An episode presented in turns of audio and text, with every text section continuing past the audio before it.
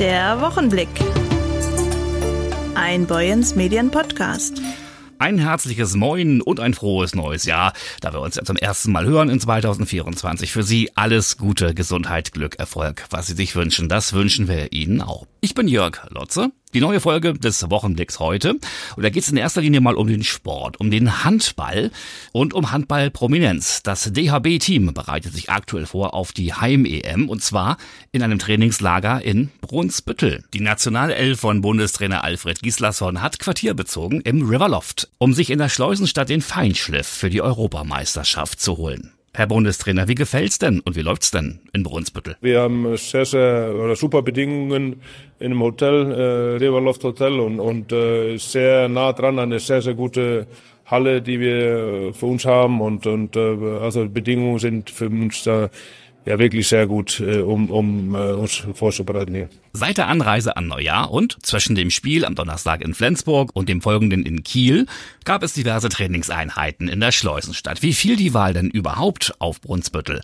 Axel Kromer, Vorstand Sport des Deutschen Handballbundes. Ähm, wir haben in der Tat uns überlegt, dass wir natürlich zwei Spiele hier im Norden haben, dass wir jetzt nicht verschiedene Standorte haben wollen. Wir wollten jetzt nicht ähm, drei Nächte in Flensburg und zwei Nächte in Kiel bleiben. Wir wollten an einem Ort bleiben, weil wir werden noch genug reisen während des Turniers.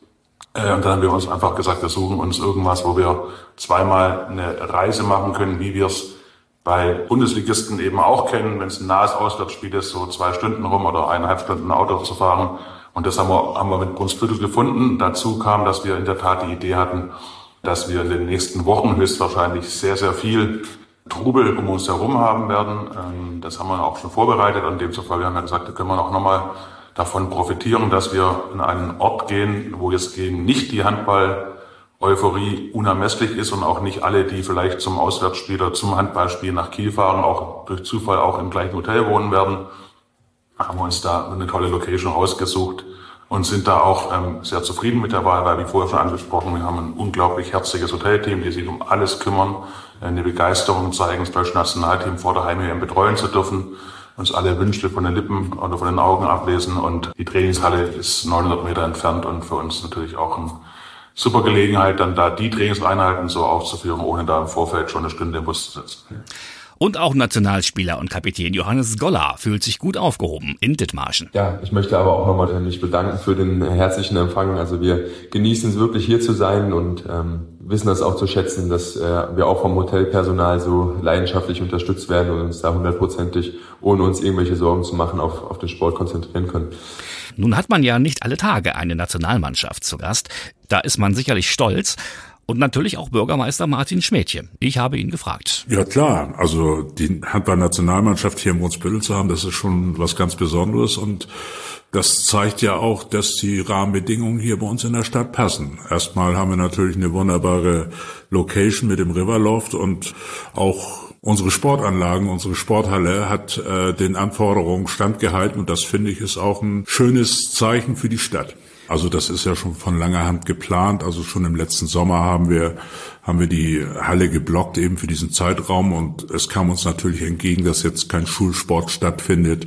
Es sind noch Ferien und äh, ja, die Vereine haben natürlich schon ein bisschen, haben auch mal nachgefragt, Mensch, warum wird die Halle denn gesperrt? Und naja, es war alles top secret bis zum gewissen Zeitpunkt und naja, wir freuen uns auf jeden Fall, dass die Handballer hier sind und augenscheinlich fühlen sie sich sehr wohl hier. Und das Daumendrücken des Bürgermeisters ist den Jungs auch sicher, ne, dass sie weiterkommen, auch gewinnen. Ja, auf jeden Fall. Also die sollen am Freitag gewinnen und sollen natürlich eine super Rolle bei der Europameisterschaft spielen. Und eins ist natürlich klar, wenn es zum Titel reicht, dann hat es an Brunsbüttel gelegen. Definitiv. Und das Goldene Buch der Stadt hat auch einen neuen Eintrag bekommen.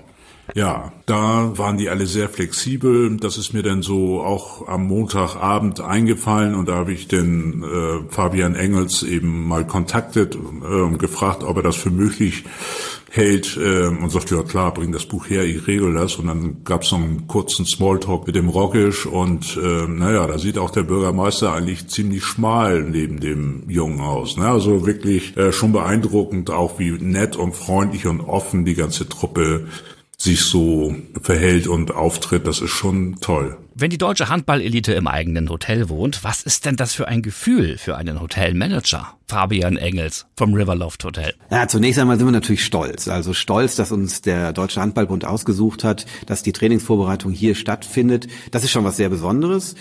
Es ist im Übrigen auch was Besonderes für die Gäste, denn ich glaube gar nicht alle wussten, wo Brunsbüttel ist, aber inzwischen wissen sie es und wir haben alle Vorteile, die sowohl unser Hotel als auch unsere Stadt zu bieten hat, ähm, in den Ring geworfen und das hat den DHB überzeugt. Wie ist es dazu gekommen, dass die Nationalmannschaft hier gebucht hat?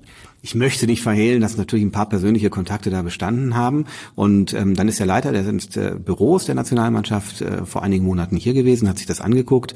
Wir waren dann in der Halle, sind da auch unterstützt worden von der Stadt. Und dann waren wir eigentlich alle Feuer und Flamme, dass die dann auch bitte zu uns kommen. Für uns war das schwierig. Wir mussten erstmal ein bisschen stillhalten. Wir durften das ja niemandem erzählen.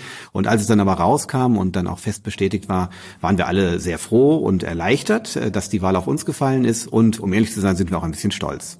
Wie groß ist das Team, das bei euch euch wohnt und wie lange sind Sie dann noch hier? Ja, gekommen sind sie Neujahr. Das äh, ist ja auch äh, medial dann viel berichtet worden und äh, sie reisen am Wochenende wieder ab. Das Team besteht aus knapp über 30 Personen und ja, der Bus steht immer vor der Tür. Das ist ja gar nicht zu übersehen und insofern ist es eine tolle Delegation, die sich hier im Moment bei uns im Hause hoffentlich sehr wohl fühlt. Habt ihr jetzt ein Spezialprogramm für die Handballer irgendwie noch gestartet? Irgendwie, was sie dann besonders brauchen oder? Ja, es gibt natürlich einen Anforderungskatalog. Im Leistungssport ist das so. Um das Rahmenprogramm müssen wir uns nicht kümmern. Da hätte der Bundestrainer sicherlich auch was gegen. Das heißt, unsere Aufgabe im Hotel ist das, die Rahmenbedingungen zu schaffen, dass dieses Programm und dass der Trainingsplan und dass eben alle Programmpunkte, die von der Delegation und natürlich auch den Spielern äh, abgeleistet werden muss, dass das dann auch ja so funktionieren kann, wie sie sich das vorstellen. Das heißt, wir agieren so ein bisschen mehr im Hintergrund und schaffen die Voraussetzungen dafür, dass das dann alles so gelingt.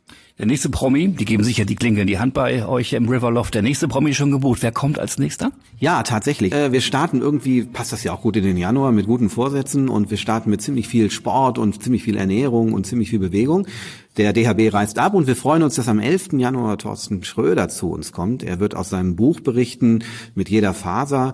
Es ist toll, weil es irgendwie der zweite Tagesschausprecher ist. Es ist aber auch toll, weil es gut zu dem Thema passt. Und dem schließt sich dann beispielsweise ein tolles Event im Februar an, wo wir mit dem äh, bundesweit äh, bekannten Marathonläufer Yannick van Soesten ja eine Veranstaltung aufgesetzt haben. Das nennt sich Lauf Retreat. Ein ganzes Wochenende kannst du dann mit ihm hier laufen. Ähm, es gibt Vorträge und New Balance wird ähm, dir deine perfekte perfekten Turnschuhe dann noch an den Fuß anpassen können. Also das erste Quartal steht sehr bei uns im Zeichen der Bewegung, des Sports und der Ernährung. Wir freuen uns auf diese Herren, auf alle weiteren Damen und Herren, die noch kommen. Vielen Dank, Fabian Engels. Ja, ich habe zu danken für das immerwährende Interesse und wir sehen uns das nächste Mal wieder. Gerne, danke. Es müssen fürchterliche Szenen gewesen sein, die sich zum Jahreswechsel im Schumacherort in Heide abgespielt haben. Auf der bekannten Kneipenmeile gerieten ein 21-jähriger und ein 30 Jahre alter Mann aus Hamburg in einen Streit, der sich rasch zu einer Gewalttat weiterentwickelte. Beide Männer fügten sich gegenseitig Verletzungen zu, sagte Polizeisprecherin Astrid Heidorn. Im Krankenhaus sei der 21-Jährige seinen Verletzungen erlegen. Heides Bürgermeister Oliver Schmidt-Gutzert hat daraufhin eine Kameraüberwachung des Schumacherortes in den Abend- und Nachtstunden angekündigt und das auch in einer aktualisierten Neujahrsansprache in den sozialen Netzwerken angekündigt. Ich werde anordnen, dass der Schumacherort videoüberwacht wird. Und zwar in den Abend- und in den Nachtstunden. Genauso wie das am Südermarkt der Fall war. Vorher war dies aufgrund der hohen gesetzlichen Hürden nicht möglich. Dabei nehmen wir in Kauf, dass ein Gericht uns in einem möglichen Verfahren die Anwendung der Videoüberwachung verbietet. Ich fordere aber vom Gesetzgeber auch ganz deutlich, dass die gesetzlichen Hürden gesenkt werden und wir bereits bei geringeren Anlässen die Möglichkeit der Videoüberwachung haben. Zu dem Vorfall kann man bisher nur Folgendes sagen. Beide Personen, die in den Vorfall verwickelt waren, stammen nicht aus Heide. Von wem der Angriff ausging, ob von dem Verstorbenen oder von der anderen Person, das müssen die Ermittlungen der Polizei, der Staatsanwaltschaft und wahrscheinlich auch ein Gerichtsverfahren zu klären versuchen. Klar ist aber, im Schumacherort gibt es ein Problem und das Problem ist nicht neu.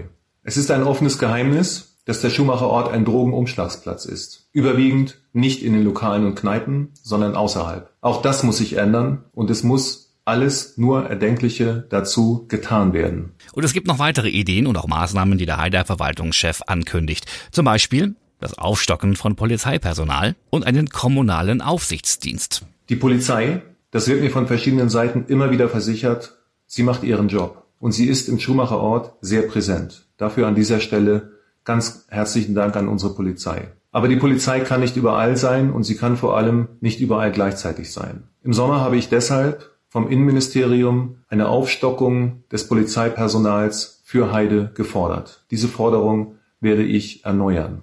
Wir alle sind gefragt. Die Polizei betont immer wieder, dass wir Sachen zur Anzeige bringen müssen, von denen wir Kenntnis haben. Ordnungswidrigkeiten und Straftaten. Nur dann kann die Polizei überhaupt Kenntnis erlangen und tätig werden. Denn auch der kommunale Ordnungsdienst, den unsere Politik beschlossen hat, wird nicht überall präsent sein können und er ist eben da, um Ordnungswidrigkeiten zu ahnden. Er wird allenfalls gelegentlich auch mal eine Straftat verhindern können. Oliver Schmidt-Gutzart regt zudem einen von den Gastronomen finanzierten Sicherheitsdienst an und wiederholte sein Angebot, dass er sich bei der Politik dafür einsetzen werde, diesen Sicherheitsdienst von Seiten der Stadt mitzufinanzieren. Heide kommt einfach nicht zur Ruhe. Erster Vorfall im Schumacher Ort, dann kurz darauf Feuer in der Gorch-Fock-Straße und eine große Spendenaktion im Nachgang. Mein Kollege Maurice Dannenberg weiß mehr. Hallo Jörg, am Neujahrsmorgen um drei Uhr nachts gab es einen großen Brand in Heide in der Gorf-Hock-Straße 7. Die Polizei geht inzwischen von Brandstiftung aus. Einige sind schwer ausgebrannt und einige nicht so stark. Trotzdem haben derzeit alle fünf Parteien ihre Wohnung verloren. Unter anderem Yvonne Jahn. Sie ist eine der Bewohner der Gorfock-Straße 7. Schrecklich. Wir haben keine Unterkunft für die Kinder. Wir wissen nicht wohin. Wir fühlen uns hilflos. Wir fühlen uns ganz schlimm, ganz schlimm. Ich bin äh, mit meinem Sohn im Krankenhaus gewesen, bin mit dem Taxi angekommen und habe mein Haus brennen sehen. Und ähm, bin auch sofort hin und bin noch mal ins Haus rein, weil da noch drei Kinder waren. Ja, ich bin noch mal ins brennende Haus rein, ja. Nicht der erste Brand in der Gorfockstraße. Bereits im vergangenen Mai brannte es dort zum ersten Mal mit dem Stichwort Feuer groß. Also im Mai durften wir ja wieder rein anderen Morgen. Es war aber auch schon schlimm für uns. Und jetzt das zweite Mal und jetzt stehen wir vor dem Nichts. Jetzt ist das Haus unbewohnbar und ähm, ja, wir wissen, ich, ich weiß, ich finde gar keine Worte. Wir haben nichts. Wir stehen vor dem Nichts. Ja. Eine benachbarte Anwohnerin, Helen Schebekow, hatte am Dienstagnachmittag spontan zu einer Spendensammlung aufgerufen. Ich habe den Spendeaufruf gemacht bei Facebook für meine Freundin und für die Brandopfer äh, der Goffockstraße 7, genauso wie äh, von dem Hausbrand. Die Straße weiß ich jetzt leider nicht. Ähm, die Aktion haben wir jetzt gestartet, weil die Leute einfach vor dem Nichts stehen. Die haben keine Unterkunft. Wir haben jetzt eine Unterkunft zwar gestellt bekommen, aber es ist ja keine langfristige Unterkunft. Die haben keine Nahrungsmittel. Ähm, die Kinder haben wirklich keine Klamotten, keine Schulsachen, gar nichts mehr. Und deshalb haben wir das jetzt aufgerufen, dass die Kinder wenigstens was an Kleidung haben, halt die notwendigsten Sachen ähm, haben, weil die Menschen uns einfach halt leid tun. Und wir können alle in so eine Situation kommen und es ist schön, dass eine Hand wäscht die andere Hand und dass auch so viele Menschen mitgeholfen haben, so wie die Help hat mitgeholfen, die AWO spendet Lebensmittelgutscheine, die Betroffenen können da ankommen, können sich Lebensmittel abholen. Es sind so viele Menschen, die einfach helfen, ob privat, ob Geschäfte. Ähm, wir haben einfach nicht damit gerechnet. Wir dachten wirklich, es melden sich vielleicht ein, zwei Leute, die wirklich eine kleine Spende machen.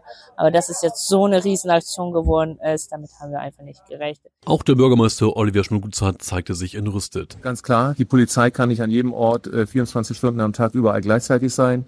Das heißt, dass auch die Anwohner gefragt sind, hier ein Auge drauf zu haben. Natürlich, wir sind ein Gemeinwesen, wir sind alle füreinander zuständig.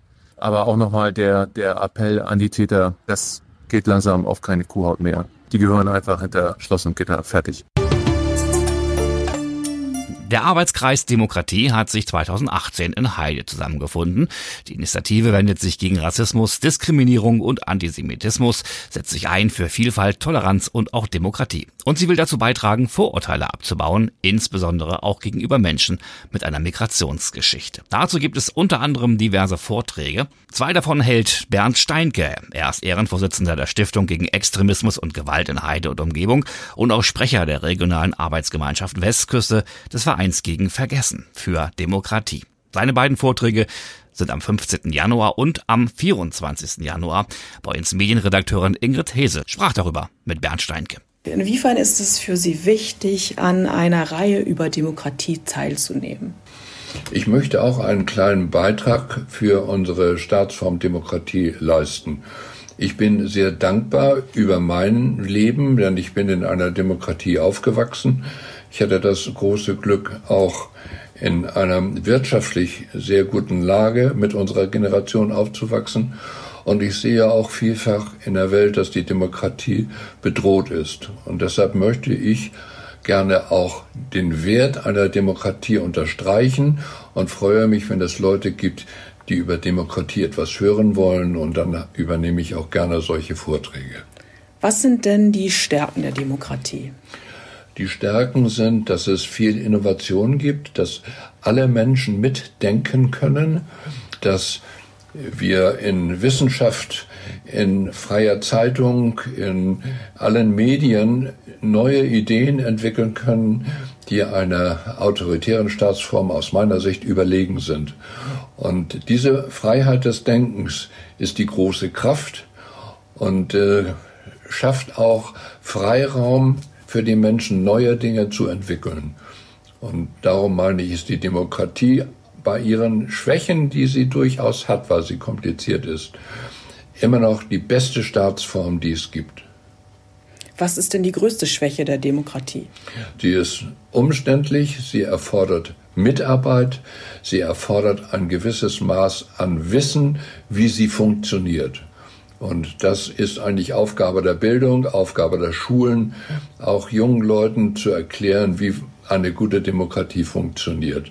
Das geht nicht automatisch von allein, das muss man sich ein Stück erarbeiten, aber die Belohnung ist dadurch umso größer.